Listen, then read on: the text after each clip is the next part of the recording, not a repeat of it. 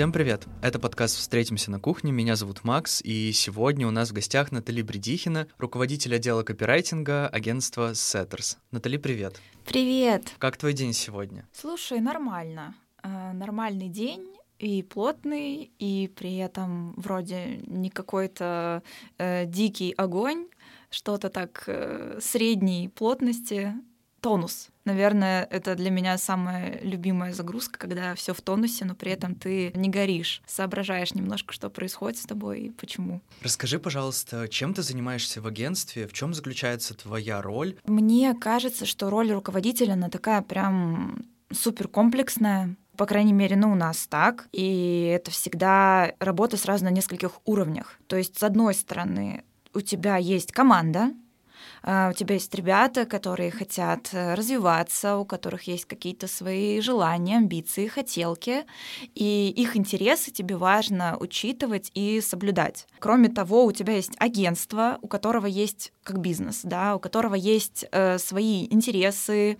свои клиенты, и ты понимаешь, что от того, как ты, в общем-то, взаимодействуешь с командой, в том числе зависят интересы бизнеса. И получается, от того, кого ты назначишь на проект, да, от того, как ты выстроишь работу, процесс, э, тоже будет зависеть результат. И есть э, такая сущность, как проекты сами по себе, которые, э, в общем-то, делаются агентством, да, то есть это проекты, которые связаны с коммуникацией, с креативом, где есть копирайтинг, и здесь тоже нужно выдавать продукт высочайшего уровня, высочайшего качества, и вот, в общем-то, все эти три сущности должны гармонично сосуществовать, и я ответственна за то, чтобы агентству было супер, команде было супер, клиенту было с нашим продуктом супер, и, в общем, когда это все гармонично гармонично вот так вот сосуществует, э, в этом случае я понимаю, что я, скорее всего, справляюсь с той ролью, которая на меня возложена. А, вот. Ну и есть еще, конечно, я во всей этой системе координат со своими желаниями, да, с какими-то своими амбициями. И об этом тоже очень важно не забывать, потому что иногда, когда ты пытаешься вот в эти шахматы играть э, с вот этими тремя сущностями, чтобы всем было все комфортно, эффективно и классно, еще важно помнить, помнить о том, каково в этот момент тебе, потому что от того, каково в этот момент тебе, тоже зависит э, вот эта вся экосистема. Вот, короче говоря, э, если long story short, то, наверное, это какая-то такая э, история. Мы с тобой еще поговорим в подкасте про вот эти три сущности, в какую гармонию они складываются. А хотел бы у тебя узнать, как ты вообще э, пришла к этой профессии, каким был твой путь, э, может быть, с чего ты начинала и почему ты сейчас решила вот стать э, хедом? А, слушай, э, на самом деле у меня есть энное количество версий этой истории не в плане того, что они с разными фактами, они просто разной степени конкретики и глубины, э, подробностей, так скажем. Но, во-первых, э, если прям вот от сахи, да, то я всегда как-то вот э, с молодых ногтей очень любила текст и коммуникацию. То есть у меня есть дневники моей тети, когда мне было там года два, она писала, что ну там Наташенька, значит, растет э, и очень любит рекламу. То есть я э, была тем ребенком, ну, конечно, мне кажется, что многие дети залипают на рекламу на самом деле, но она вот, я этого не помню совершенно, а, но она отмечала, что вот все, реклама по телевизору, Даша пропадает, и она просто вся в ней. Потом я очень рано начала читать, причем меня э, читать никто не учил. Я буквально там, скажем так, мне показали буквы. Я взяла какой-то там еще советский букварь, азбуку, вот слоги, слова, села в книжный уголок в детском саду и сама с собой занималась. Я, я учила стихи, то есть меня никто не заставлял, это было никому не нужно. Но мне было безумно это все на тот момент важно, вот это вот единение с текстом, единение с книгой, с какой-то историей, какой-то мыслью. И я также рада рано начала на самом деле писать. И писать тоже я начала просто копировать. То есть я брала там буквально э, листочки, брала книгу, ну, например, условно там сказки, там стихи Пушкина, брала книжку-малышку с иллюстрациями, сама рисовала и переписывала просто текст. То есть я рано начала читать рано начала писать. Потом, соответственно, начинается школа, и как-то это все, все эти навыки быстро замечают. Ну, то есть э, э, меня действительно там всегда хвалили за сочинение. Риторика был мой любимый, блин, вообще предмет в школе, потому что и, и мне было так странно, что я всегда знала, что ответить. А одноклассники такие, типа, что происходит вообще? Потом начались какие-то конкурсы сочинений городские. Я там раз заняла первое место по городу, второй раз там второе место уже в старших классах. То есть, э, ну, мне как бы явно показывал школьный мир, такую обратную связь, что Наташ, ты классно пишешь. И когда я выбирала, куда поступать, тоже, в общем-то, случилось так, что я хотела вообще пойти на психолога. Мой отец хотел, чтобы я шла на юриста. И мы как бы сошлись на чем-то таком компромиссном. Я пошла учиться на журналиста. Да, э, вот э, между психологией и юриспруденцией вроде как э, какая-то профессия, да. Папа просто говорил, что психология профессия домохозяек. А, вот, я же э, с юриспруденцией абсолютно не видела никакой связи себя. И поэтому, да, журналистика, она была таким компромиссом. Я пошла, не понимая, что это вообще такое. Я знала, что я умею писать, что я умею анализировать информацию, с ней работать. Вот, и как бы на этих скиллах, в общем-то, начала обучение. Тут я как бы немножко проскочу, потому что рассказывать про универ это как будто бы какая-то отдельная тема. Вот, но когда я закончила вуз, это получается, да, бакалавриат, 4 года, тут снова начинает фигурировать мой папа, который говорит, ну, тебе надо сразу пойти работать, вот, а давай-ка мы тебя устроим а, в пресс-службу МВД России по Омской области. Я человек, который работал в полиции, да, э, четыре месяца своей жизни.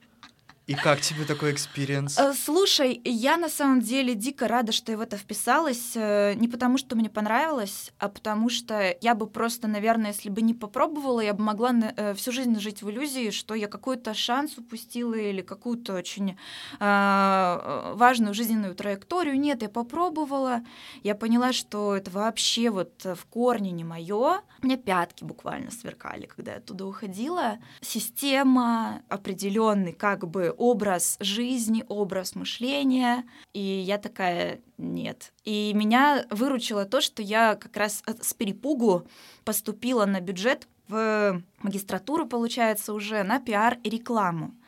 Ну и у меня на тот момент была логика такая, ну что раз я в пресс-службу пошла работать, ну надо на пиар, mm-hmm. а там вот это и реклама, это какая-то побочная штука. Но потом, когда нам надо было проходить практику уже в рекламном агентстве, я пошла в Омское брендинговое агентство на практику, и я там помню, нужно было делать, э, я прям очень хорошо помню это задание, клиент, он открывал, значит, в Барселоне кофейню, и нужно было к этой кофейне сделать гайдлайн, там фирменный стиль, вот это вот все, и нужны были лайны. Ну, что будет написано на входной группе, что будет написано на салфетке, на стаканчике.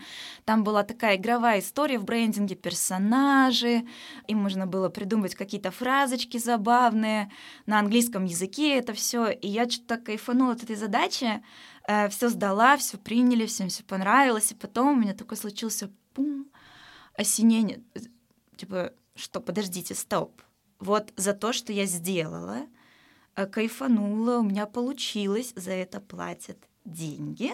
То есть есть такая работа.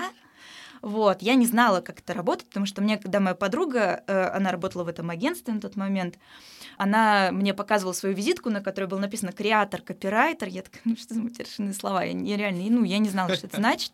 Вот, а тут, когда я попробовала что-то сделать вот в этой роли, поняла, что это могут быть за задачи, я поняла, что, оказывается, за это платят деньги. Я в этот момент такая, угу, а в этом что-то есть. С этого, можно сказать, все началось, потому что потом, когда я магистратуру уже заканчивала, эта моя прекрасная подруга переезжала в Москву, и на ее позицию, как бы вместо нее уже меня пригласили в это э, региональное брендинговое агентство. Вот. Но региональное, знаешь, э, тут всегда э, мне хочется сделать оговорку, потому что региональные агентства не очень разные, да, ну, Понятно, что есть там вершина регионального агентства, это «Восход», который там просто какой-то сумасшедший, невероятный, крутой, канский, львиный и потрясающий вариант. А есть, ну, как бы, ну, ну, совсем грустные истории.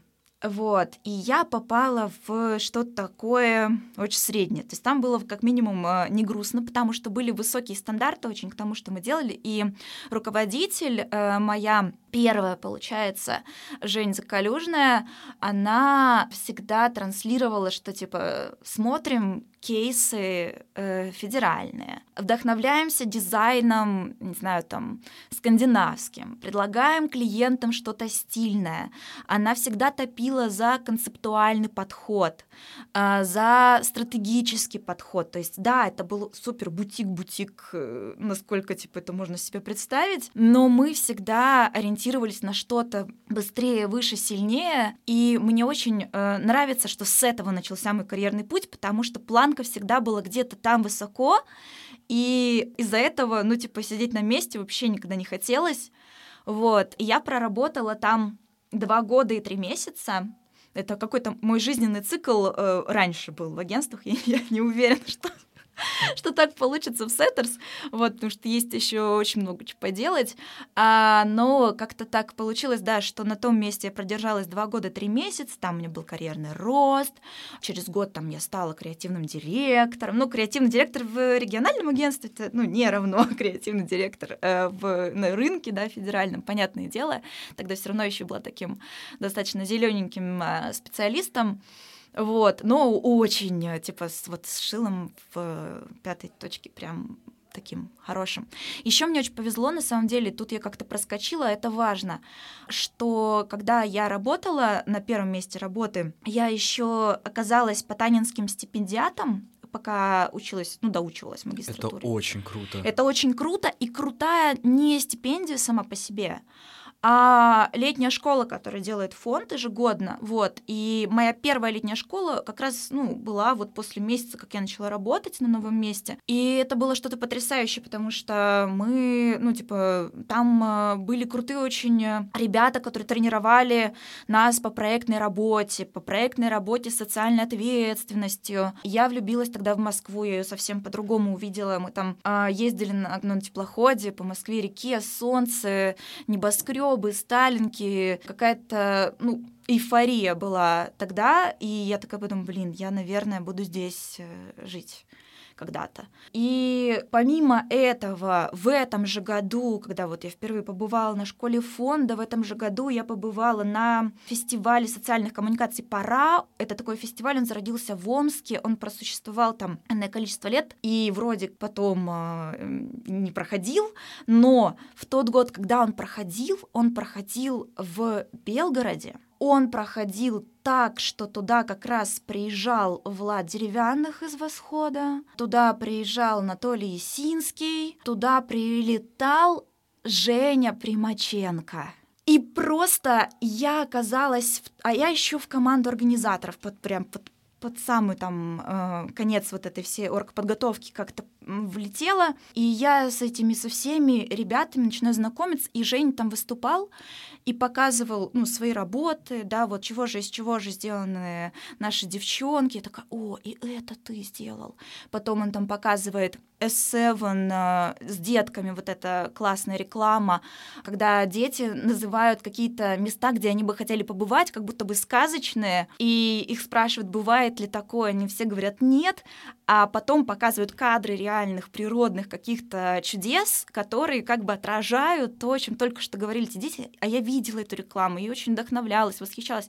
И, такая, и это тоже ты, и это тоже ты. И я просто обалдела, и просто я в тот момент в лице Жени поняла, ну что такое вообще креативный копирайтинг, что вообще, на что способен креативщик, э, какого уровня, какого масштаба могут делаться работы. И мой на тот момент, ну, мозг, который мыслил там да, концептуальными, но компаниями региональными очень сильно перепрошился. И помимо прочего, ну, то есть там была еще неофициальная часть, там мы просто общались с этими ребятами. Там, не знаю, я просто помню момент, что там мы в курилке что-то с Женей рассказывали друг другу свои стихи.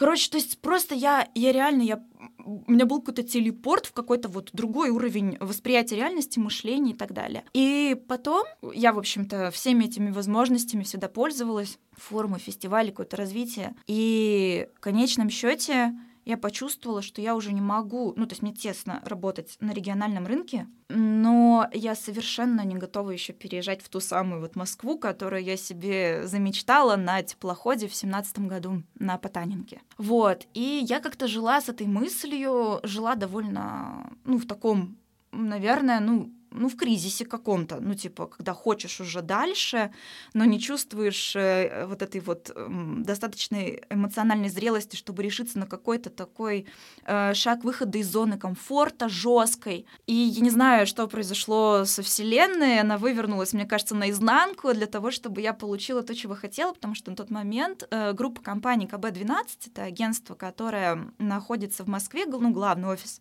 оно в лице э, Егора Подворного, вот моего next э, босса на тот момент, принимает решение открывать в Омский офис. И они начали с того, что собрали команду для промо, для продвижения, и все начало работать. То есть действительно ребята, сильные спецы в Омске делали рекламные кампании в интернете для больших брендов. Вот, и они просто подумали, вот э, руководители э, SEO КБ-12, Саш Панов, Егор, что может попробовать то же самое сделать все таки с э, контентом. Вот, и собрали э, трех человек, на старте меня, еще мою коллегу Алену э, Тушминцеву, она была проект тим лидом, э, мою коллегу Алину Гофтову, она была арт-директором. Вот нам нужно было делать отдел с нуля, ну, отдел, не отдел, да, как бы направление, контент. И нулем были мы. Вот, то есть это, ну, именно производство SMM э, контента, да, каких-то постов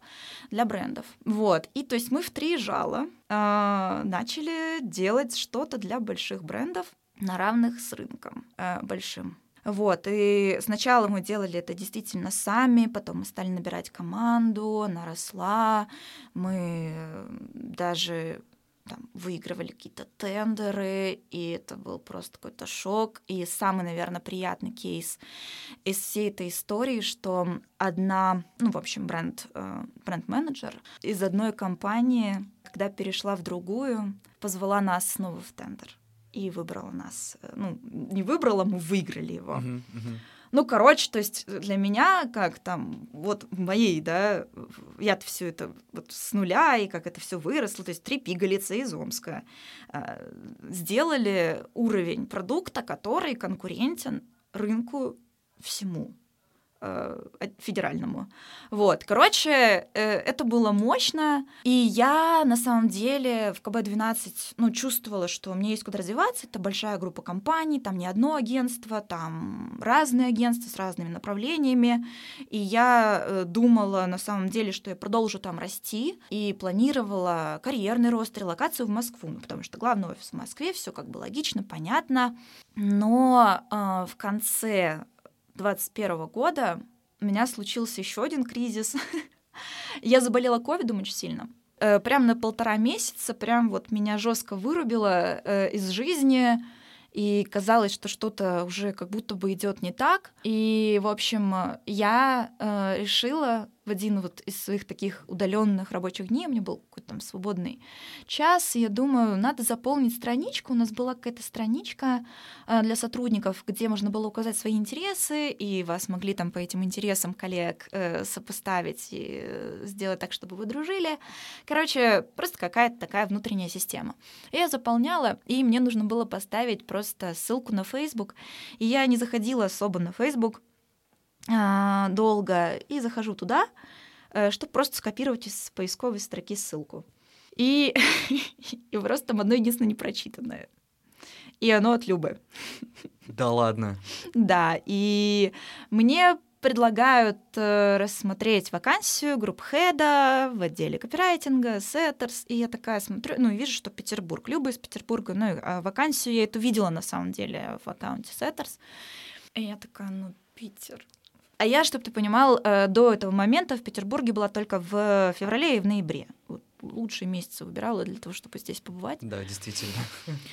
Да, и, короче, я просто такая, ну, как бы, ну, Сеттерс, интересно все равно, нужно встретиться, поговорить, взвеситься, так скажем, на рынке, понять, что такое, что происходит. А, я еще упустила как-то момент, что пока я работала в КБ-12, я еще жила в Москве три с половиной месяца, когда очно училась в МАЦ.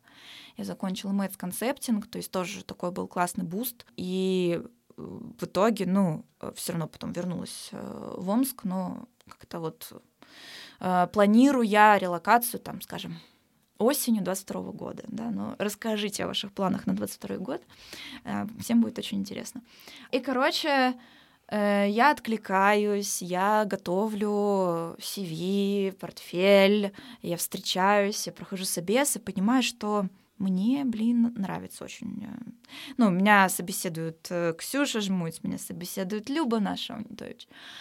И я такая просто с ними общаюсь и понимаю, что вакансия супер, типа, под меня, потому что нужен был а, человек, который умеет, ну, и в харды, то есть это копирайтинг, и в менеджерские скиллы. А я как раз э, уже в КБ-12 больше, ну, в менеджмент как бы нормально так насобачилась. Вот. И я понимала, что я действительно, ну, знаю, как это делается. Я строила команду с нуля. Понятно, что здесь немножко другой челлендж, потому что нужно было прийти в уже сформированную команду. И в итоге я все это, значит, прохожу. Меня зовут на второй собес. Я такая, а, все плохо. Я не знала тогда, что это хороший знак, а. когда тебя зовут на второй собес. Вот, на втором собесе уже все, как бы всем все понятно, что нам по пути. И я такая, ну, Питер, значит, Питер. Вот. И, собственно, первые полгода а, ну вышла-то я на работу, конечно, 1 февраля. У меня был очень классный испытательный срок э, со всей этой прекрасной он был действительно испытательный. Он был испытательный, да, X5. Э, вот, и я еще удаленно начинала работать э, в часовом поясе туда. То есть работала с часу до 10. Вот, просто э, самое жесткое, наверное, испытание для моей кукушки за всю мою жизнь вот, с последующим потом, с последующей терапией клинической, ну, то есть антидепрессанты, все на свете, вот, э, но я начала потом по весне ездить сюда в командировки, влюбляться вот уже в другой такой Петербург, который весенний, который летний, и когда думаешь, ну блин, все-таки Петербург нравится, и принимаю решение, ну там в том числе связанных э, с личной жизнью, что вот в середине августа прошлого года, да, я переезжаю сюда, и уже начинаю здесь э, жить, э, радоваться концу лета, золотой осени. Вот, осенью у меня еще происходит тоже такое смешное событие я переезжаю э, в другую квартиру, поближе к центру, закрытая Чернышевская, все такое. И я переезжаю в квартиру джедайскую, так скажем, да, э, для тех, кто не в курсе, э, нас слушает у нас э, в Setters, э, ну, руководящий состав, да, ребятки, руководители, групп-хеды, они, э, ну, на тот момент групп-хеды, кстати, не были джедаями, вот, руководы были только джедаями, так нас э, негласно мы uh, себя называем. Вот, но я на тот момент джедаем не была, но я переехала в квартиру к Ксюше Жаворонок, ну, вернее, та квартира, которую она снимала до меня. И, короче говоря, в, в тот же день, когда я подписываю договор с риэлтором, в этот же день мне как бы Ксюша жмуть говорит, пойдем поговорим. Я говорю, что-то там надо обсудить. И в этот день она говорит, что ну, типа, меня повышают до э, руководителя отдела, то есть я становлюсь джедаем. То есть я в один день э, переезжаю в квартиру джедай, и в этот же день получаю уже повышение на руководителя отдела. Это нереальное совпадение. А, да, типа, вот и не верь после этого в энергетику. Да. А, квартир, я когда проснулась на следующий день, вот в этой новой квартире, в какой-то новой реальности проснулась, вот, и действительно как бы оказалась в той роли, в которой я и оказалась. Вот. В общем-то, такой вот маршрут. Очень впечатляет твой рассказ, особенно вот последние твои слова про совпадение угу. квартиры. Ну, их должности. было очень много, на самом деле, просто такое очень яркое. А так, э, типа, ну, для моей жизни это, типа, ну, я, я так не сильно удивляюсь, потому что, ну, в рамках моей жизни это, э, типа, супер common э, штука, да, со мной нет-нет, да и происходит что-нибудь эндокое, о чем прикольно э, рассказать э, в подкасте.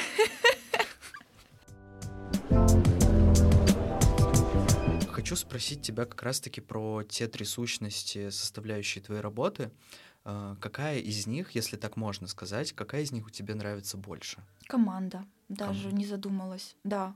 Но слушай, я у меня сейчас такой в голове порядок, а, потому что я прошла э, очень классный э, курс коучинга с Арсеном Нижниковым. Э, мы с ним реально выкристаллизовали. Вот все, что для меня важно, мне это было нужно. Я себе вот на 30 лет в конце прошлого года подарила этот курс. И я его прошла э, с той целью, чтобы как раз вот так легко и сходу отвечать на такие вопросы, и даже не кому-то, а самой себе, когда я принимаю те или иные решения. И команда, командная работа — это лидерство, это моя, ну, это моя ключевая ценность, одна из. Вот, поэтому да, здесь это моя вообще мое сердечко. Круто, круто. Очень понравилась часть про то, что ты в первую очередь сама себе отвечаешь на этот вопрос очень быстро. Действительно, этого очень сложно, мне кажется, достичь, э, тем более в текущих реальностях, отвечать самому себе на вопросы. Вот, да. И я поняла, что именно в текущих реальностях мне это нужно. Мы даже с моим психотерапевтом это обсуждали, он так смотрит, он говорит, ты понимаешь, что ты делаешь? А я рассказала, что работу, за работу мы затеяли. А, я на нее смотрю, луп-луп, ну вот этот вот взгляд, когда как бы психолог тоже понимает, что происходит, а ты еще как бы вот не догнал. А, и она, значит, такая говорит, ну слушай, ну ты сама себе строишь опору, причем такую, которую, ну, сложно отнять. А, это не семья, не отношения, не работа, потому что, ну, типа, люди теряли все, все по-разному. Насмотрелся на это, и ты такой думаешь, ну, надо что-то такое, что все-таки оставит тебя стабильным, а, даже если все идет э, не так, э, да, как ты хотел. Вот, поэтому да, вот эта сущность э, в моей работе, она для меня самая ценная, ну и в жизни, наверное, тоже, то есть, да, лидерство — это прям то, что мне важно, а, то, в чем я хочу развиваться, сто процентов. Вот если продолжать тему лидерства, здесь, безусловно, очень важная связка с каждым членом команды, влиянием на этого человека и обратным влиянием на тебя от него. Были ли у тебя когда-нибудь ситуации, когда у тебя не происходил, например, матч с кем-то из команды? Слушай, вот в Setters нет. Угу. Э, здесь я не знаю, ну то есть при всем при том, что ребята были супер разными, и когда я с ними только начинала знакомиться, у меня были гипотезы относительно того, с кем сложится, с кем вряд ли, но вряд ли не подтвердилась ни одна, вот, э, потому что, ну потому что здесь был очень качественный подбор до меня, и все сложилось, несмотря на то, что супер разные личности.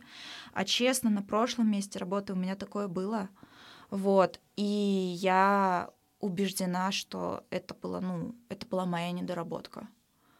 А вот как с этим справиться? Может быть, ты сейчас себе отвечаешь на этот вопрос? Да, я знаю. Ну, ну надо было строить отношения. Угу. Просто там э, с самого начала все не задалось. Э, потому что человечек вышел на испытательный срок, на анбординг удаленно. Я тогда как раз была в Москве, mm-hmm. я проходила курсы mm-hmm. МЭЦ. А, и, в общем-то, уже оттуда как бы, ну, вот этот немножко сломанный момент начался. Вот. И потом со временем у самого этого человека был не самый простой период, то есть там много чего совмещалось в жизни, много разных событий происходило. Я в это не была вовлечена. У нас не было тех отношений, которые я строю, в принципе, ну, вот я вспоминаю сейчас всех практически ребят, с кем я работала, вот кто был прямо в моей команде, я всегда старалась строить прям отношения. Угу. И погружаться в человека, вникать в него, выяснять, что для него matters. Ну, а тут как бы это было, это было не сделано. И отсюда как бы, ну, результат в какой-то момент э, ну, в общем-то, человек ушел, но люди уходят, как бы так бывает, вот, но там я просто прям чувствовала, что это было такое, что типа человек уходит, а он как бы вы еще и не были вместе как трушно вот прям лидер и э, участник команды.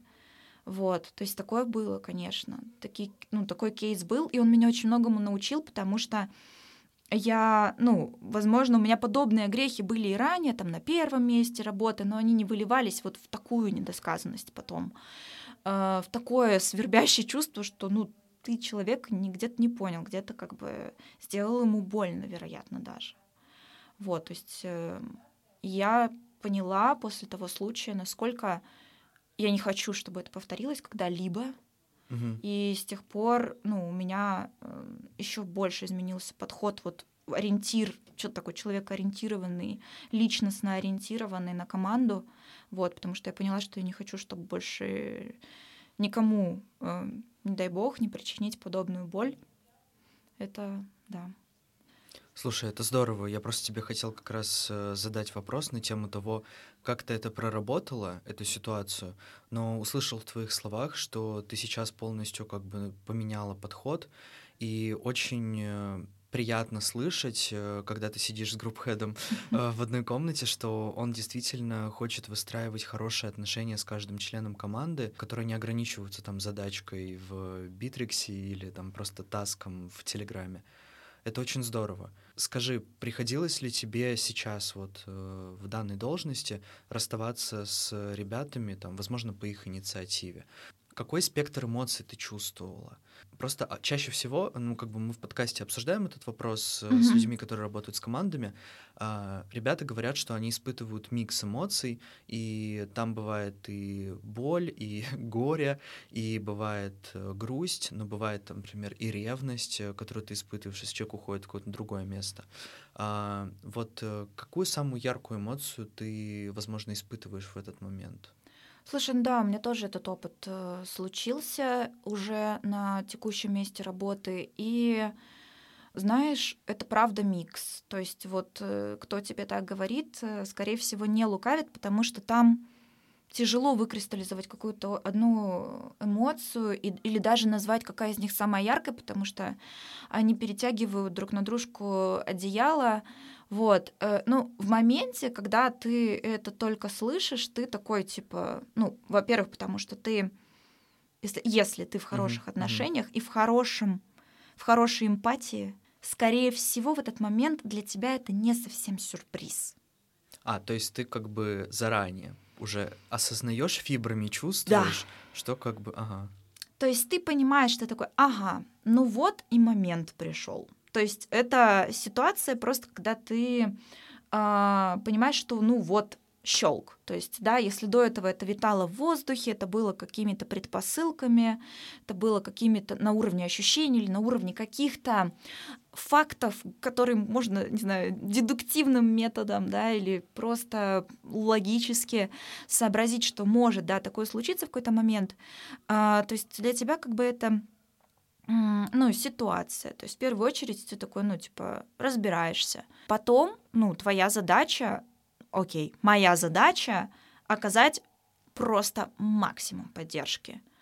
Потому что ты в этот момент, как руковод, ну, я, по крайней мере, да, в момент, когда я разговариваю с э, человечком из команды, я погружена в него. И в этот момент мы в позиции все-таки, ну, э, я дающий, да, э, человек, а человек из команды это человек, который принимающий. Вот, несмотря на то, что это позиции на равных, да, но вот этот вот поток э, да, самоотдачи, да. он все-таки исходит от меня. И мне очень важно оказать вот всестороннюю поддержку, то есть э, попытаться прояснить, э, что можно попробовать сделать, э, построить эти гипотезы, поштурмить, а, сразу раскидать, предложить, что, что можно сделать, чтобы это было максимально комфортно.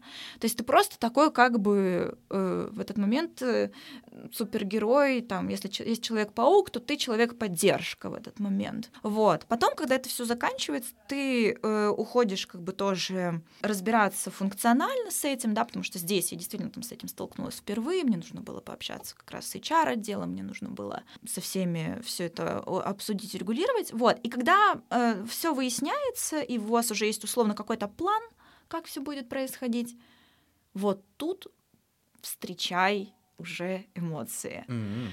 Мне, знаешь, мне кажется, на что это похоже. Мне кажется, что это очень похоже на то, что чувствуют э, родители, когда их дети вырастают. И не потому, что ты родитель или ты в детско-родительских отношениях. Нет, тут вообще, мне кажется, не вопрос вот этих э, ролей Мгм. и Взаимосвязи. взаимосвязи, да, психологических. Это скорее ощущение очень похожее, эмоция очень похожая. То есть, что, ну, нужно отпустить. Ну, конечно, люблю.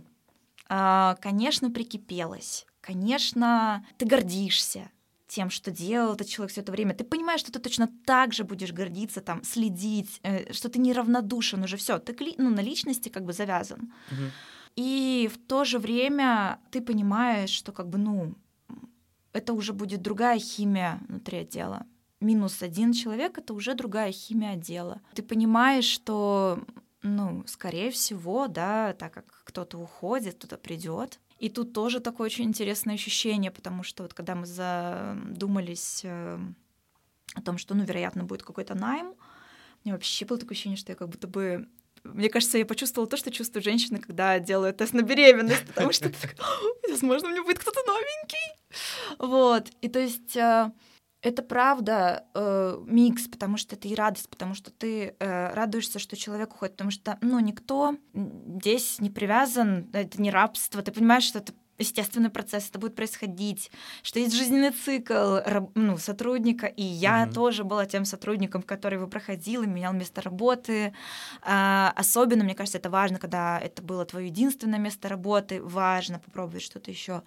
Вот. Короче, это действительно коктейль, но он, э, ну, типа, ты, ты не можешь это определить как негативную эмоцию. Это в любом случае какая-то эмоция сложная. Ее нужно прожить, ее нужно как-то поназ- назвать. Да, видишь, я пока плохо с этим справляюсь. Я потому что еще в каком-то смысле с, по свежим следам сейчас рефлексирую. Вот. Но она не негативная, то есть это не тлен, не упадок, не, не знаю, не негатив, не злость, не ревность. Вот такого ничего нет. Э, Просто как бы ты, ты отпускаешь, ты примиряешься с тем, что происходит. Бывают такие в жизни ситуации, когда ты как руководитель, например, выстраиваешь вот эту вот химию в отделе, и ты ребятам, своим коллегам проецируешь э, какой-то настрой на день, там, может быть, на проект. Но ведь бывает обратная сторона, когда ты сама не в ресурсе, и ты не можешь э, должным образом вот проецировать ту картинку, которая шла долгое время. Бывали ли у тебя такие ситуации, например, достаточно интимный вопрос, вот, и как ты думаешь, э, заметно ли команде то, что руководитель может быть не в ресурсе? Слушай, ну я на своем опыте могу сказать сто процентов, что я как ну, как человек из команды Мгм. в отношении своих руководителей, то есть за всю свою карьеру, я это точно замечала. Мгм. И по этой логике я могу предположить, что, скорее всего, когда я не в ресурсе, это типа супер заметно. И я сама это замечаю. И у меня был э, период, когда я набрала себе фрилансов, и я прям почувствовала, что ну, в какой-то момент я супер не в ресурсе, и я могу что-то резкое сейчас написать команде. Ну, типа, Мгм. что-то вот вы не цените. Да. А, и я себя прям поймала за хвост в тот момент. И поняла, что мне нужно сейчас пойти и разобраться, что я могу сделать, чтобы привести себя в состояние ресурса, потому что мне будет слишком дорога цена. Реально того, что ты выстраивал все это время, можно вот так вот сломать. Просто одной неудачной фразой, одним максимально неудачным каким-то левым, тупым эмоциональным поступком ты можешь сломать все, что ты строил. Я вовремя себя поймала в тот момент. А, вот, ребята, я думаю, отнеслись с пониманием, потому что все мы люди. Но для меня это был такой серьезный маркер. И вот вообще, да, когда я говорила даже тебе про эти три сущности, я еще все равно выделила некую четвертую в виде и- имени меня, да, типа, что ты сам э, все-таки в жестком ответе за то, как ты себя чувствуешь, за то, в каком ты состоянии, потому что это капец как влияет, и это капец как читается на самом деле.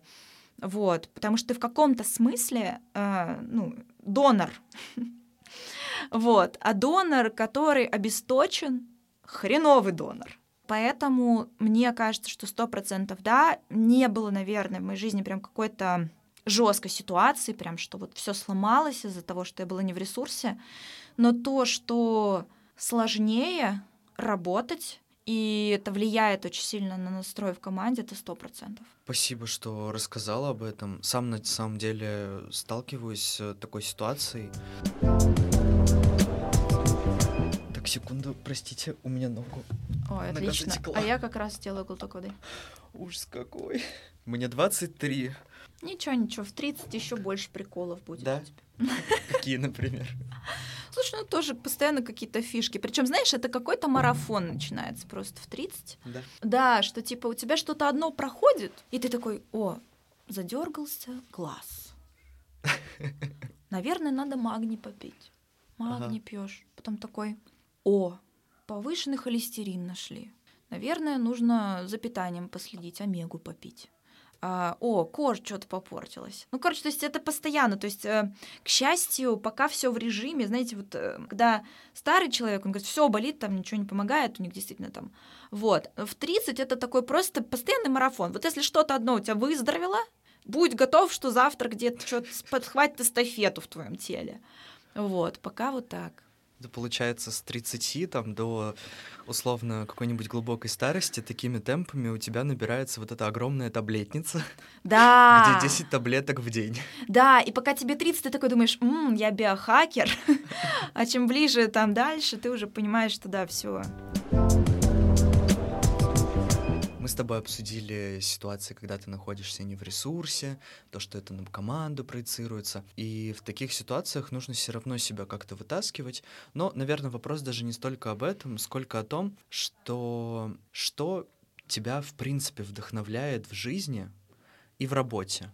Ну и в целом, да, как ты заряжаешься для того, чтобы продолжать э, коммуницировать с людьми, там, креативить и так далее я поняла, что в своей истории опустила очень важный эпизод. А, когда я работала как раз еще на первом месте работы, да и на втором, я постоянно участвовала в каких-то студенческих игрищах, где нужно было курировать лидировать команду, помогать ей. И вот эти горящие глаза студентов, вот это вот работа с ними, или меня там звали спикером тоже для студентов что-то почитать или для коллег.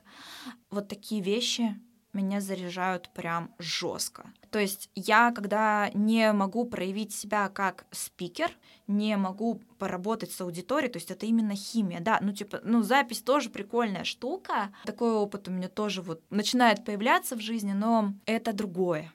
Типа самая большая химия и вот этот вот заряд, это когда есть реально живая аудитория, с которой ты не просто там есть что-то вещаешь, а с которой ты взаимодействуешь, и это дает пользу и вдохновение в обе стороны. Вот, это топ-1. Я просто, ну, не представляю свою жизнь без подобного рода вещей. Mm-hmm. И в работе, к счастью, они тоже есть, потому что с командой тоже взаимодействуешь. И с командой тоже есть э, созвоны, и тет-а-тет, и статусы, где мы собираемся все вместе. И, в принципе, в агентстве бывают иногда повод и возможность да, что-то рассказать на публику. Меня это очень сильно вдохновляет, и меня это заряжает невероятно. Вот. Меня очень вдохновляет чтение. Я не могу без книг, и для меня литература, ну вот как раз, наверное, можно сказать, что с 2022 года стала таким продолжением терапии. Я очень много читаю книг, которые завязаны как раз на том, как помогать, в общем-то, себе иначе э, строить мышление, отношение к жизни. Э, у меня был отдельный, было отдельное интервью на эту тему для канала вот моих э, тоже хороших подруг относительно того, что вот э, книга «Дар» э, Эдит Эгер э, просто для меня стала очень ценной в прошлом году. Виктора Франкла я зачитываю, я читаю его, кажется, четвертую книгу, причем такую уже очень серьезную, потому что там уже прям научная его работа. И я их читаю, иногда сложно продираться, Иногда, ну, там не все условно актуально, то есть он реально нацелен на его коллег, э, он э, адепт, э, да, и условно основоположник логотерапии и экзистенциального анализа. Вот, и я сейчас это не то, что, мне кажется, читаю, у меня такое ощущение, что это изучаю, ну, потому что реально научные работы. И меня это вдохновляет невероятно. Это наводит такой порядок в голове относительно того, как устроен невроз, как устроен э, человек, который ищет смыслы, почему они нам нужны, эти смыслы, э, где мы их можем находить и обретать. И, в общем, разбираться с этим — это для меня такой поинт номер два, наверное, вот по степени того, насколько меня это вдохновляет. Я еще превратила чтение в ритуал, очень заряжающий. То есть это утро, кофе, если это выходной день, то это кофейня с книжкой.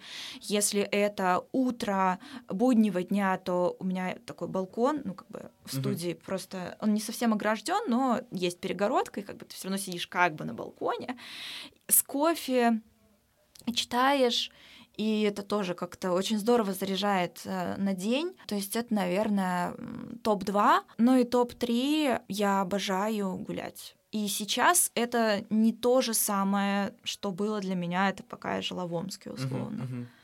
Потому что то, что тебе дает Петербург во время прогулки, я слабо представляю, что можно получить это в каком-нибудь другом городе, ну, не мира, но страны точно особенно сейчас, да, особенно в сезон, вот, много ходить, ходить, прям 10 тысяч шагов, когда ты прям устал, когда это, ну, получилась практически полноценная тренировка, но ты еще вот глазами во все эти вензеля, я просто, я впиваюсь так жадно, мне это вообще нисколечки, я не понимаю, в какой момент мне это может приесться, потому что там реально, ну, а тут забор интересный, Ой, тут э, просто, я не знаю еще, как это все называется, и очень хочу, знаешь, э, книгу купить «Архитектура для чайников», чтобы вот отличать вот эти все лепнины друг от друга, вот эти все вещи, потому что мне это хочется называть, мне хочется, ну, особенно там, когда с кем-то идешь, о, смотри, какой красивый, ну, я там... Барельеф подбираю какие-то эфемизмы, да, завитушками, все это называю так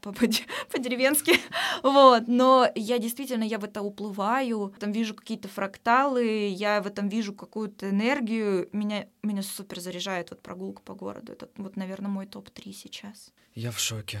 Просто невероятно встретить вот так вот э, в одной студии напротив меня сидит человек, который в третьем пункте описал просто полностью вот вот мой мир. У меня абсолютно то же самое. Часто ты, например, там гуляешь, и уже друзья устали, и уже давайте пойдем на метро.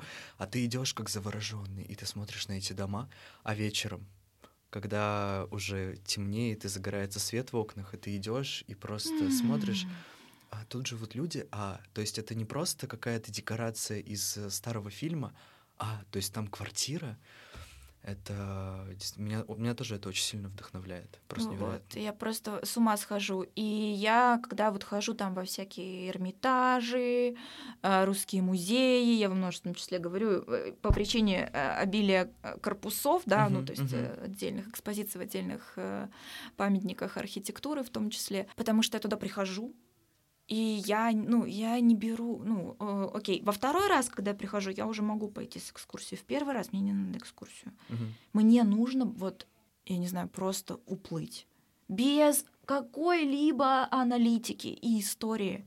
Просто потому что я захожу, я, и мой любимый это потолки. Просто я захожу в очередной зал, и я могу долго не замечать, что там стоит, потому что я залипаю на этот потолок. У нас еще есть э, любимая шутка с молодым человеком. Мы всегда, когда приходим в такое место, все время говорят, почему у нас дом не так? Вот. Да, он мне недавно показал, почему я сейчас завирусился, не знаю, видел ты или нет, какой-то рилс, что в обычном падике, парадный, простите, какая-то вот эта квартира с вензелями, очень все это убого, пошло выглядит, да, такой цыганский барокко. Вот, но он мне говорит, у нас поэтому дома не так. Вот, но а, я действительно от этого получаю вот невероятный заряд. И я, не, я до конца не понимаю, как это работает. Вот, понятно, да, что и картины напитывают, и все, но вот для меня сумасшествие какое-то. Всегда задумывался, когда приходил в музей по типу Эрмитажа, вот большие картины висят, угу. и напротив них есть вот эти вот сидушки, которые угу. обычно занимают там дети и так далее. Почему нету таких лежанок? Просто полежать и позалипать. Посреди зала, да. Я тебя так хорошо понимаю в этом плане. Это прям действительно, ну, для меня это в каком-то смысле, ну, по крайней мере, когда я прихожу в первый раз, для меня это однозначно ценней. И, блин, я тут бы пожила. Mm-hmm. вот. И не потому, что там дорого-богато, да, не вообще не про это, а потому что ты действительно, вот ты прям какой-то в этом рисунке видишь что-то. Постоянно, когда тебя встречаю в офисе, вы защищаете какой-нибудь тендер, готовитесь к тендеру. И, ну, как бы такой вывод со стороны у меня был не вывод, а скорее такое наблюдение, что тебя эта история очень даже драйвит. Слушай, ну я очень азартная женщина. А, я причем этого о себе не знала. Ну, то есть это был сюрприз. А, я это поняла еще до тендерной жизни, когда я впервые поиграла в дебаты. О. Да. Вообще с дебатами я познакомилась в позиции жюри. Меня просто мой очень хороший друг Лёша Ремыга, он делает дискуссионный э, клуб и школы дискуссионной в Омске, в моем родном городе. Угу. Он меня как-то позвал пожурить а, значит, эти прекрасные дебаты, смотрела на детей, думаю, умные, классные, вообще супер кайф, зовите еще, но какие же вы мазохисты. Добровольно выйти на конфронтацию. Боже мой, думаю, вот это типа психическая сила. А потом я поиграла сама. Мне просто, ну, вот тут я и поняла. Я еще, э, наша команда выиграла эту школу, в которой первая поучаствовала. Потом я еще съездила э, в Армению, там тоже была школа, мы там тоже с командой заняли первое место. Потом я еще, кстати, вот была, когда первый раз в Петербурге, в Репино была школа. Э, я там второе место мы заняли с командой. Это просто азарт невероятный. И на самом деле на тендерах что-то похожее ловится. Э, вот. И знаешь, это как что-то, вот как любовь к острому. Mm. Ну, то есть ты ешь, тебе откровенно больно. Если ты переборщил, ты думаешь, что да больше никогда. Но проходит немножко время, и ты такой острые крылышки KFC. Вот, и это то же самое. То есть тендер это всегда очень больно, потому что ты не знаешь, выиграешь ты или нет. Это не на сто процентов зависит от тебя, от команды. Но вот это правда драйв и азарт. И в этом что-то есть. Как вообще у вас выстроен процесс э, того же самого брейншторма? То есть вот вы получаете, например, там, ну, составляете заявку на тендер, вы получаете какую-то тему, пул там задач, которые вам нужно сделать, и вот как вы садитесь вместе за один стол с э, ребятами и начинаете мыслить, или у вас есть, может быть, какая-то своя система? Слушай, ну, э, не, не уверена, что это прям под NDA, э, NDA, NDA, господи, очень много всего. Короче, я не думаю, что это да, что это то, чего нельзя разглашать, но э, по большому счету у нас процесс выстроен таким образом, что у нас э, нет какого-то большого грандиозного штурма на всех. Угу. Как правило, ну, во-первых, э, к штурму всегда готовится, и, скорее всего, готовится тот э, креативный копирайтер, который как раз делает проект, который назначен mm-hmm. на проекте. Иногда это работает в креативной паре, то есть бывает и такое. Иногда, э, если ну, нужно бывает нужно. Нужно докрутить и вайзнуть, поштормить, подумать об кого-то. Это бываю я, потому mm-hmm. что я все равно mm-hmm. супервизирую все это дело. Еще, когда мы выкристаллизовываем и подготовим, да, условно, большую идею, так, ключевую идею сообщества, еще э, очень хорошей практикой всегда кажется это доштормить, докрутить совместно там с арт-директором, mm-hmm. да, или, условно, ну, с визуальной составляющей. Вот, это дает продукту особо особую огранку, когда действительно ты понимаешь, что эта идея, она вот такая комплексная, она отражается и через образы, и через смыслы, и через все на свете. Еще во всей этой работе, конечно же, участвует стратег, потому что, ну, очень важно, чтобы вы не отлетели в своей идее и вообще в дальнейшей проработке предложения, чтобы это все соответствовало задаче, соответствовало, э, так скажем, стратегической логике, бренду, вообще всему. Тут как бы каждый важен в этом этом плане. То есть работает команда, да, и другие участники процесса тоже, да, в зависимости там, от того блока работы, который э, предполагается в стратегии, все взаимодействуют, просто нет такого, что вот вы собрались все, И это все, ну, потому что, во-первых, всех собрать, это же всегда целый челлендж, потому что у всех созвоны, у всех какие-то слоты заняты, кто-то горит, кто-то еще что-то. Вот поэтому у нас такая эстафетная история, такой формат пока. Но он работает, э, и результаты, в принципе, продукт получается очень крутым. Вот, поэтому пока так. Пока вот так. Вопрос из зала. Как Сеттерс выигрывает тендеры? Что вы вкладываете в эти проекты? душу. Ну да. Ну да. Душу ведь? Ну, мне кажется, что да. Я ни разу не видела, чтобы команда делала что-то пяткой левой ноги и хоть кто-то. Угу. То есть это всегда такой уровень самоотдачи, погружения частички себя. Я вот сейчас еще тоже в Setters Education, минутка рекламы, прохожу как раз, ну, просматриваю, да, курс вот Дэна Лапшинова про mm-hmm. мурашки. И как тебе? Э, во-первых, божественно, ну, я обожаю Дэна, ага. он просто тоже мой краш. И я там тоже услышала эту мысль, которая мне очень сильно близка, что креативщик, он дает эмоцию бренда угу. и дает свою, то есть из своего бэкграунда, из своего уровня мастерства. И вот мне кажется, что наша команда, она вот также подходит к делу. И с учетом того, что очень часто продукт, который мы делаем, он очень комплексный, то есть там задействованы разные специалисты, которые каждый компетентен просто до мозга костей в определенной зоне, эксперт, и каждый выкладывается, и при этом все стараются мыслить концептуально в унисон. Мне кажется, что вот в этой штуке и кроется возможность действительно клиента покорить, победить, и даже бывают кейсы, что ты не выигрываешь тендер, а клиент все равно хочет с тобой сотрудничать. Он mm-hmm. либо зовет тебя в следующий, либо он тебя зовет на какие-то еще проекты и хочет с тобой, ну, оставаться с тобой, потому что даже если там что-то по каким-то причинам а, не прошло, то в любом случае это, это неравнодушие, но оно редко, оно редко остается без внимания. Вопрос такой. Так. А, какой проект тебе хотелось бы реализовать?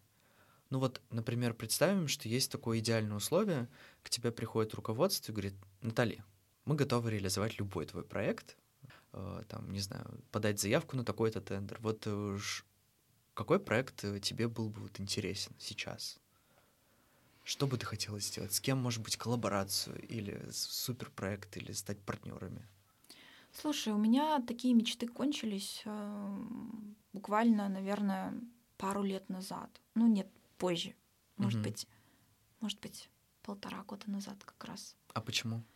А, мне кажется, как раз когда я проживала второй кризис, вот ага. в КБ-12 уже, когда вот был, э, как раз была болезнь долгая, я поняла, что, ну, условно, я, э, когда была молодым специалистом, и блин, около Медловским, вот таким вот. Я всегда, знаешь, гре, грезишь вот канские львы, Nike, ну, бренд, uh-huh, uh-huh. да, поработать с Nike, с Ikea, мечта, да. фестивали брать, делать что-то доброе, вечное, социальное, такое, чтобы у всех просто там искры из глаз, э, сердце просто вот на две половинки, ну, в хорошем смысле. А потом ты такой, типа, блин, это все круто. То есть это не, не то, чтобы ты это обесцениваешь, просто понимаешь, что ты не хочешь вкладывать в это силы свои. Ну, типа, э, ты понимаешь, что ты, тебе интереснее вложить свои силы, свой талант и свой ресурс в тех людей, которые будут вот эти мечты воплощать своими талантами, мозгами, руками, горящими глазами, а ты будешь рядом. И ты больше уже ориентируешься на их хотелки, на их мечты, на их проекты мечты, чем на какие-то, в общем-то, э, собственные амбиции, потому что, ну, у меня даже, наверное, нет в этом мире бренда, который вот мне предложит, ну, Натали, вот ты э, копирайтером руками вот здесь поработай, напиши, такая возможность, такой громкий проект, я, скорее всего, скажу, я, скорее всего, скажу, у меня вот есть очень талантливые ребята, давайте они сделают, я готова, типа, им помогать, супервизировать, э, может быть, что-то менеджерить, э, но в руки не возьму. Потому что мне просто в какой-то момент это стало неинтересно. Вот. А, хорошо это или плохо, я не знаю, это просто по факту так сложилось, Мгм. что я поняла, что мне интереснее в людей, чем в проекты. Ну, как ты сформулировала в начале разговора, что ты в позиции дающего, а не принимающего. Ну да, да, то есть Ага. мне ни один э, канский лев не принесет столько кайфа, сколько команда реализованных ребят, которые с моей помощью смогли взять любую награду, выиграть какой-то тендер. Э, Вот это сейчас мне больше по душе. Если бы мне предложили э, сейчас сделать так, чтобы моя команда э, сделала проект их мечты, это был бы проект моей мечты. Мгм. Вот. А вот если в таком ключе э, мыслить, то что это могло бы быть? Но я думаю, что это могло бы быть э, что-то очень э, доброе, ну, то есть, скорее всего, с, какой-то, с каким-то социальным э, маркером, ну и громкое, то есть большой бренд. Ну, то есть любой большой бренд, глоба... особенно глобальный, сейчас это звучит Мгм. невозможно, и от этого еще более ценно, да, то есть некий глобальный бренд, там какой-то красивый, всеми любимый, ну какой-нибудь там, не знаю, тот же самый Nike, да, например, делает какой-то социально ответственный крутой проект в коллаборации, не знаю, с каким-то очень крутым фондом, добрым тоже, трушным. Я думаю, в такую штуку ребята бы с радостью вписались, а я была бы очень рада им всячески содействовать в том, чтобы они смогли его реализовать. Нахожу в твоем ответе тоже свою позицию. Социальные проекты всегда были интересными. Они как раз-таки, возвращаясь к нашему разговору, социальные проекты, на мой взгляд, они очень сильно пропитаны вот этой искренностью, вот этим неравнодушием, и поэтому притягивают. Представь, что ты просыпаешься утром, и тебе не хочется работать. Что делать? Блин, это, хотел сказать, э, типичное утро. С добрым утром! Да, слушай, да бывает такое, мне кажется, и у всех. Вот. Но если не у всех, то очень у многих. И я это ловлю очень часто. Но просто, ну, это же, ну, невозможно. Я все равно не могу не работать. Вот, поэтому, если я просыпаюсь утром, даже не так, когда я просыпаюсь утром и чувствую, что я не хочу работать, я просто иду это делать. Ну, и то оно есть- само проходит. а, не факт. Ну, типа, всякое бывает. Ну, просто я не понимаю, ну, типа, ну, это ощущение, это звоночек, с этим важно разбираться, потому что оно, скорее всего, что-то значит. Ну, то есть, возможно, ты не выспался, возможно, ты давно не брал отпуск, возможно, ты чем-то недоволен, ну, психологически, и не факт вообще даже, что это с работой связано. Возможно, тебя что-то грузит. То есть, ну, тебе было бы неплохо с этим разобраться, но ты человек, у тебя может быть куча причин не хотеть работать, потому что работа требует сил, ресурса, э, самоотдачи и так далее. И абсолютно, мне кажется, окей не всегда хотеть работать. Но если ты все равно это делаешь, значит, в противовес этому нежеланию есть какая-то мотивация это делать. Вот мне кажется, что до тех пор, пока она есть, то все с тобой в порядке. А вот со своими вот этими затыками, из-за которых ты вдруг не хочешь работать, ты разберешься потом. Или, не знаю, вечером. Или просто запишешься к психологу, или к коучу, или поговоришь с хорошим другом, или с руководителем, или с самим собой. Ну, короче говоря, мне кажется, что это не трагедия. Мне кажется, что это частая штука, и это просто хороший маркер от организма, от психики, от души. И, в общем-то, ну, у меня просто такое действительно случается. И хочется еще поспать, бывает, ну, значит, не выспался. Хочется э, отдыхать весь день, ну, значит, в отпуск пора. Ну, короче, по-разному бывает. А как выглядит твой идеальный день? Блин, И ну, давно ли он у тебя был? Слушай, если честно, у меня очень часто бывают идеальные дни. И рабочие, кстати, тоже. Мгм. Потому что, ну, действительно, во-первых, очень много классной рутины, который получилось встроить в жизнь. Это как раз и вот это чтение с кофе утром, и прогулки, и э, общение, те люди, которыми ты себя окружил в работе и в личной жизни. Э, иногда кажется, что типа, ну, у меня очень много идеальных дней. То есть это просто обычный рабочий день, может быть, у которого просто классная рутина утром, классная рутина вечером, и в течение рабочего дня, ну, скажем так, не произошло ничего такого, что бы тебя обесточило жестко, да, или выбило из колеи. Вот, в принципе, любой день, когда, который вписывается вот в это определение, он для меня в каком-то смысле идеальный. Вот. Ну и, конечно, есть идеальные выходные. У меня был не так давно э, просто какой-то э, сумасшедший идеальный день, а, я прям его запомнила, я прям его отметила на карте своей жизни. Это был день как раз, кстати, съемок mm-hmm. для Setters Education. Вот, я там как раз выступала в роли спикера для одного из проектов, который как раз под NDA, поэтому мы его не называем. Вот. И, во-первых, я, я не выспалась, это, ну, я очень, мне очень рано пришлось приехать. А, я только-только выздоравливала вот от ларингита. Мне было очень больно говорить. Точно. У меня адски болела спина, потому что, ну, мы как-то не очень удачно подобрали одежду, э, кофта, которая спадала с плеч. Это был ад физи... ну, физически. Но после этого была как раз прогулка по Петербургу, сама все равно съемка, несмотря на эту физическую боль, это был невероятный заряд потрясающей энергии, потому что это команда, это продакшн, это э, стилист, ты выглядишь классно, ты делаешь что-то полезное, то, что ты умеешь делать, тебе нравится, тебе плохо, но в этот момент тебе классно, потому что происходит то, что ты очень любишь. И потом еще, и ты понимаешь, что это выходной день, ну, по сути, ты сейчас поработаешь, пойдешь гулять, есть вкусную еду, смотреть на какие-то выставки, балдеть от солнечного Петербурга весеннего. Это был майский день, и вообще май у меня просто какой-то месяц, я его называю месяц эйфоретик, потому что я действительно весь май практически перманентно испытываю эйфорию. И вот этот день, то есть когда было чуть-чуть ответственной работы, которая прям вот от души. И чуть-чуть э, еще вот эта дофаминовая плюшка, когда ты закончил проект, тебе вот это все. Ты такой молодец, мозг там какую-то галочку поставил, у тебя вырабатывается дофамин, и ты еще гуляешь, и солнце, ты понимаешь, что это еще только весна, и впереди целое лето, и ты вообще великолепен, и мир великолепен, и все супер, и все только начинается, и ты счастлив. Вот, наверное, такой мой идеальный день. Спасибо тебе большое за этот разговор. Действительно большое спасибо. Мне кажется, что он получился очень таким обнимающим, согревающим и терапевтичным во многом. Спасибо тебе. Спасибо еще за приглашение, за этот опыт. Это был мой первый опыт именно аудиоподкаста. У меня был опыт видеоподкаста, но в аудио вот я впервые. И это кайф. Спасибо вам, что послушали этот подкаст до конца. И встретимся на кухне.